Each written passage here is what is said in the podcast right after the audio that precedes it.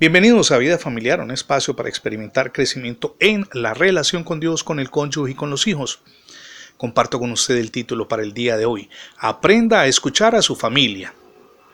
Si no aprendemos a escuchar, jamás podremos resolver los conflictos.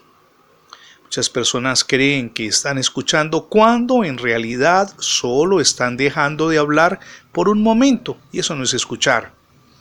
Ese tipo de personas creen que haciendo una pausa para recargar su artillería están escuchando y por supuesto que no es así.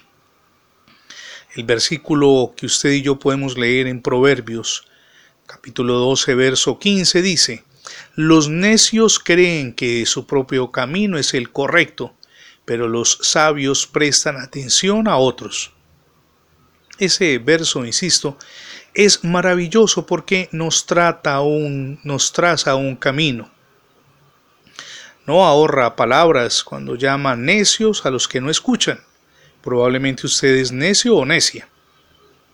Puede, por supuesto, que no nos guste lo que dice esa palabra, pero lo cierto es que negarnos a escuchar demuestra en nuestro ser falta de humildad.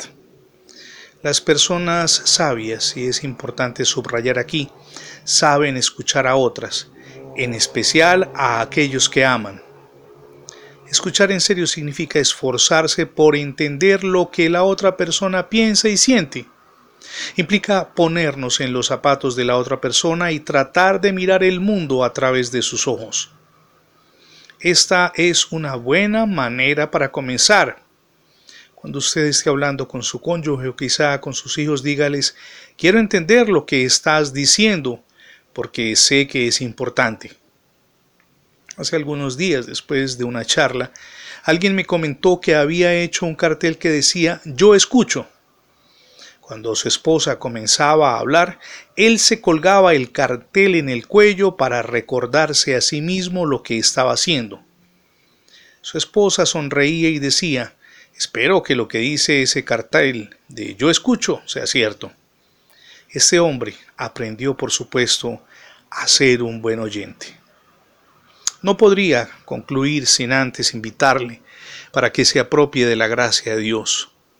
La gracia de nuestro amado Salvador y Dios se manifestó al morir Jesús en la cruz. Borró nuestros pecados en respuesta a un sincero arrepentimiento nos ofrece una nueva vida y nos asegura la vida eterna. Reciba hoy a Jesús en su corazón.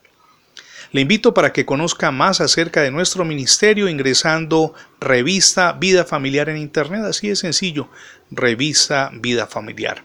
Somos Misión Edificando Familias Sólidas y mi nombre es Fernando Alexis Jiménez. Dios les bendiga hoy, rica y abundantemente.